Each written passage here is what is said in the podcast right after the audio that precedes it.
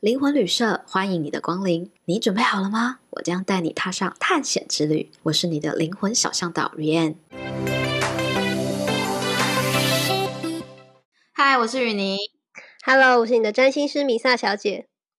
我们今天这一集呢，要来聊聊阅读非人类的记录，因为大家都知道阿卡西除了人以外，可以读很多东西嘛，宠物啊、嗯、植物、矿石、水晶，只要是非人类的，包含就是世界遗产的一些景点都可以。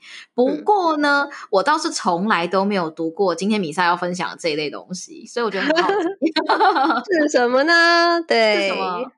就是名牌包。哇，这超酷哎！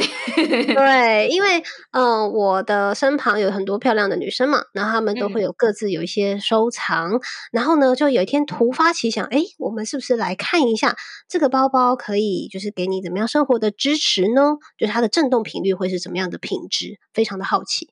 对，其实你那个时候跟我说，哎，我想要读名牌包的时候，我整个就是就是大惊吓，说。从来没有尝试过这件事情哎，就很妙吼。那这怎么说呢？我自己有点感觉，就是说你跟那个物品啊，或是说跟这个领域的资讯比较熟悉的时候，好像就是可以得到比较多资讯，对不对？但是比如说像我读植物的话，我就真的没什么感觉。哦，对，其实，在记录里面是这样。如果说你跟这个物品的类型连接感强，比如说像在做兽医工作，嗯、或是有养动物、很爱动物的人，他们对动物的记录就很多。嗯、那如果说像我们对于植物来讲，可能就不一定那么热衷照顾它，就会发现资讯量比较少。是那关于你要读的名牌包呢？好，但说到名牌包呢，嗯，我有个朋友哦，他特别喜欢香奈儿包，嗯，嗯，然后就觉得哇，他真的有一天呢，就是。呃，想说起了这个想要给我阅读看看的这个起头，我也就觉得充满着好奇。好，那于是就来试试看哦。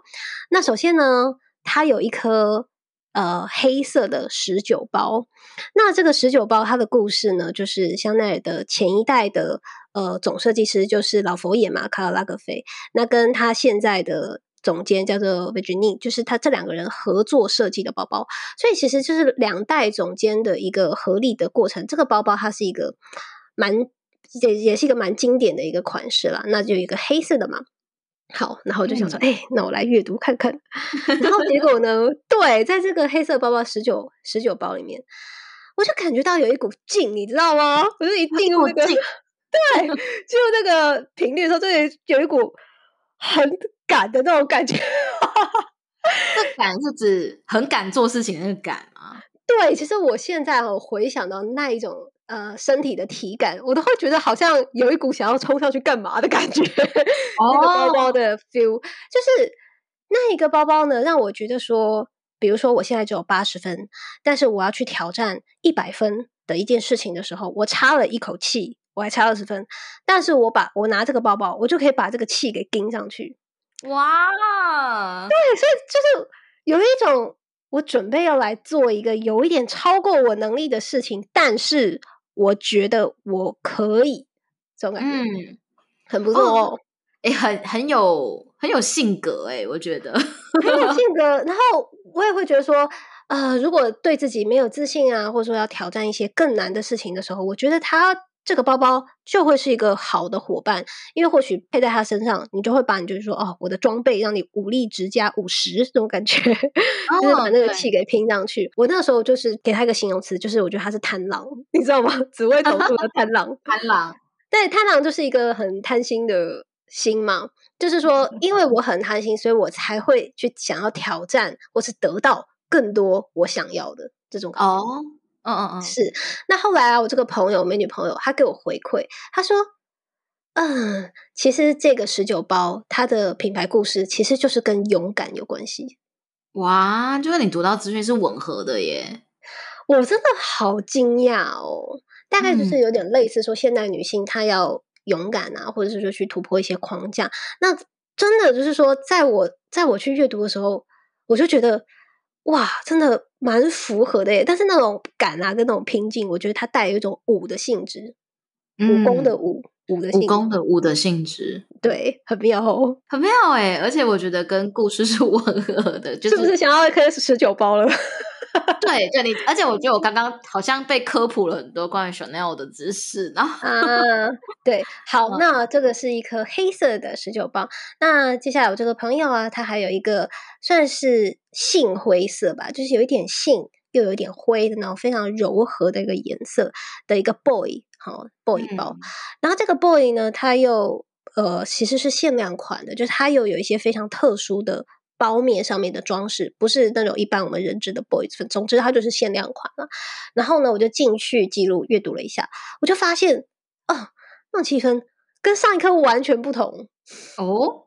对，就是一种感觉，好像是是一个什么听音乐会啊，然后去看画呀的这种感觉，哦、非常的文静。而且我有明确感觉到一件事情，就是说他不想要一直被开合。开开关关，嗯，对，就是这个包包的状况，可能是属于说它比较适合被摆拍啊、哦，或者是说当成是一个很好看的物品被欣赏，这种感觉，就是说如果要去频繁的使用它，或者你要去旅行的时候背它，是不太适合的。我觉得它就是属于那种文艺的调性，然后呢，你今天要做一些比较呃有有艺术气质的活动的时候，你拿着它就会非常的。搭配眼睛这样子，对，它或许可以让你有一种很沉静的心，嗯、然后在当下的时候更加的享受，而不是说你在当下的时候要一直呃听音乐会，然后一直要打开包包去看那个有没有人回你讯息，这种感觉就不是。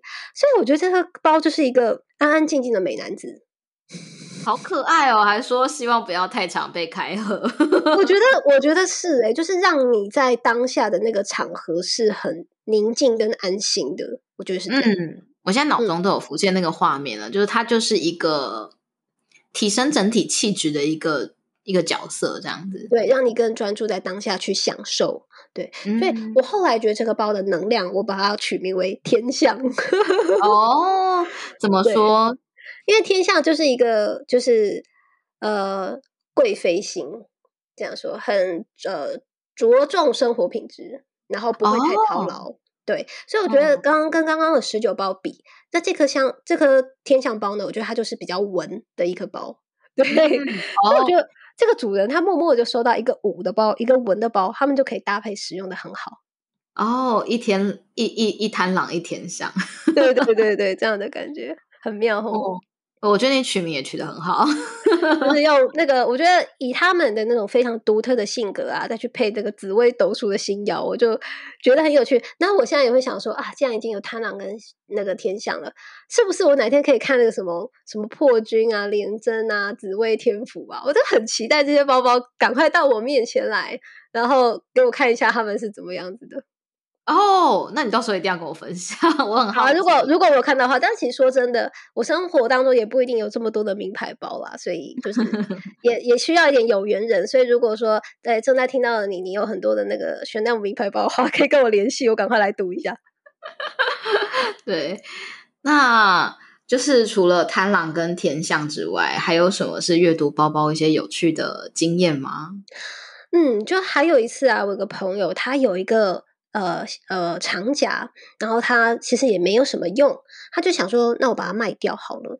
但是他其实呢，他卖的很便宜哦，比那个市价便宜非常多，而且那个包包状况还非常的好，很粉红色的，很可爱哦，我看过。而且它的呃配件又很多，状况又很好，卖的又便宜，但是就是摆了非常的久都没有办法卖掉，就会觉得很奇怪，为什么会这样子呢？嗯，然后呢，我就也是进入到这个记录里面看一下是什么感觉。那其实说真的，有的时候我会看到画面，有的时候我会有一种感觉，这个很难形容。雨宁，你懂吗？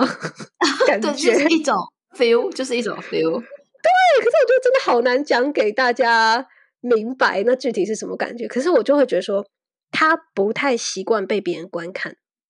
嗯，就像有一些人，他是不习惯被别人关注的。对对，所以就说，在一堆卖场当中，他就是很容易被忽略，因为他就是没有那一种呃容易吸引别人眼球的能量。这个藏家本身它就自动飘忽，所以那时候我就有一种感觉，就是说，如果你要提升那种它比较容易被人家关注到的能量的话，你要把这个包包从盒子里面拿出来，然后要摆在一个开放的空间当中，然后你还要把它装点一下、布置一下，让它就是在那个角落里面漂漂亮亮的。然后你每次经过，你就会说：“哦，你在这里啊，这个包包好漂亮啊！”让这个包包的能量被赋予一点被人家观看的特质。哦。对、嗯，好高境界，好高境界，好高境界。你是说这个包包很高境界是吗？我觉得你读的蛮好的，真的吗？真的吗？好感动哦！因为毕竟你知道，我那是雨宁教我的嘛，所以知道雨宁的认可，我还是觉得蛮高兴的。对啊，我觉得好酷哦。但是完全把它当成是一个拟人化的话，可以理解。就是如果有一个人长期他并不是一个会被关注、会被赞美跟注视的，是他的能量就是倾向一个存在感很低的啊。但是如果当他开始练习，就是接受别人站在荧幕前，然后等等之类，他就可以被，就是他的那个光芒是可以被展现。所以，如果我觉得如果套在人人类身上也完全合理。对，所以呢，后来这个包包，哎，它就被摆出来了，被当做是一个呃空间当中的布景之后，哎，它就卖掉了。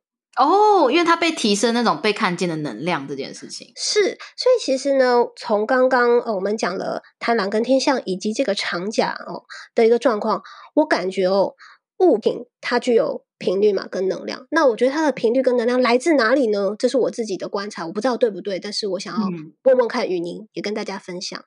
好啊。我觉得它呃物品的能量来自于三个地方，第一个是设计概念。嗯哦，对，这个包包被设计的时候，被赋予怎么样子的思想？嗯，创作者在做的频率的时候是。然后第二个是制作过程，就是他有没有被好好的去关注，他怎么样子去产生，还是他就是随随便便的被产生？好，或者说在制作的时候呢，他经过怎么样子的一个呃过程？我觉得这件事情也被赋予了他一个呃物品的一种特性。那我觉得第三件事情就是这个东西的使用状况如何？对对，就是主人怎么样去跟他互动，是怎么样去看待它，然后有没有好好的珍惜，还是就是随便乱用？好，就是我觉得物品哦，它最终所呈现出来的一个质感，可能跟这三件事情有关。其实我觉得你讲的是完全百分之一千正确。小花。对，而且我觉得它是一个很宏观的一个观点。的确，一个物品啊，去形塑它的能量，当初的创作者，然后中间的制成，然后以及最后的拥有者，他怎么去使用它、对待它，跟呃看待它的一个意念，然后跟想法，然后这个物品对他来讲，像生活中什么样的角色，其实就会形塑它的这个能量。嗯，对。所以其实我觉得从这件事情当中，我也感受到了一件事情，就是我们真的是要好好的。呵护我们现在手边的物品，哎，对啊，对，嗯，因为你投注了怎么样的意念在他，对，因为你投注了怎么样的意念在他身上，他就是会反映出你的那个意念的能量。对，像我最近开始就是很喜欢收藏水晶嘛，嗯，然后我就发现呢，我就是呃，如何去照顾它，因为可能我并不知道它是怎么被开采的，那个我没有办法参与跟决定。但是呢，我觉得我在到我的手上之后，我如何去照顾它，嗯、然后去滋养它，而且我会常常就是站在面前跟他们讲话，然后欣赏他们，就说哇，天啊，我真的觉得你这、嗯、这颗怎么这么美？然后我就观察我的水晶开始变得越来越亮了，哦、然后并且呢，因为水晶可以带给我们很多能量支持嘛，我就感觉它支持我的能量饱满度是很明显的差别，就变得大概有翻两三倍以上的那种感受。所以我觉得吼，大家嗯，虽然如果我在旁边一个完全是一个路人，看到雨宁在跟水晶讲话，一定心想：呃，这个人疯了吧？但是我觉得 你们要相信你们自己，就是好好的对待你所有的一切，那它的能量的品质是真的会发生不同。对啊，我讲到这个，我想要补充几个我前阵子看到的一个回回应，就是 Misa 提到的，就是有一个我看到一个文章，他就说，即使我们有时候在出清家里的东西，因为可能衣服真的太多了，或者是已经用不到了，嗯、我们很常就是把它当做是一个嗯，就是不用的东西就把它丢丢掉这种态度。那在清的过程中是把它丢在地上嘛，然后然后待会要拿去垃圾场的。对，但是他就说，如果我们可以习物的话，其实跟他好好说，嗯、呃，就是谢谢你陪伴了我生命中的时刻。嗯、那我现在可能就是、嗯、就是让他去需要的地方，或者我感谢你陪伴我，不太需要。我觉得这个也那个能量也会回归到我自己的身上。你发出这样子的一个感谢跟就是道别的意念，那。对方物品啊，也觉得自己有被珍惜，然后他的任务已尽，其实都会是一个很圆满的一个告别的过程。对啊，然后我觉得这个是，呃，有人会说，哎，那这样做到有什么效果？我觉得我很难具体说会怎么样，但是我觉得我整个生活的状态呈现一种物质很满足的状况。嗯、是，对，我觉得就是你。如果说发出的意念呢，不是随便，而是珍惜，其实之后回到你身上，就是说每分每秒、每个物品、每个人事物都特别珍惜，然后就会觉得很满足吧，很好的一个状态。嗯嗯，你刚刚讲到关于就是自成的一个阶段，我就想起，其实有发现这几年啊，越来越多人倡导买一些公平贸易的一些商品，嗯、对不对？嗯、对，其实也在讲教是，如果他在被。呃，运送制作的过程中，也可以被良好的对待，其实是真的会提升这个物品的能量。因为其实我们有读过好多物品嘛，嗯、呃，当他其实转手中的人都没有善待他的时候，他的能量场真的好低哦。那他能够带给主人的支持度其实也很有限。哎，你说到这个，我觉得好像我有一些事情可以跟大家分享。哎，好，跟我说说。好，那我们是不是敬请期待下一集啊？哦，所以我们在下一集就来分享关于物品被好好的对待这件事情，对吗？嗯，也是有蛮多事情可以跟大家分享的。哦，这我觉得一集比一集精彩。好的，所以如果说啊，你自己也有一些物品啊，然后它对你来说也很重要的话呢，也可以试着用阿卡西记录去理解它的一些历史脉络、故事以及它的能量。然后还有一个有趣是，他希望被你怎么对待。嗯，是的，谢谢米萨分享。耶，好，大家拜拜，拜拜。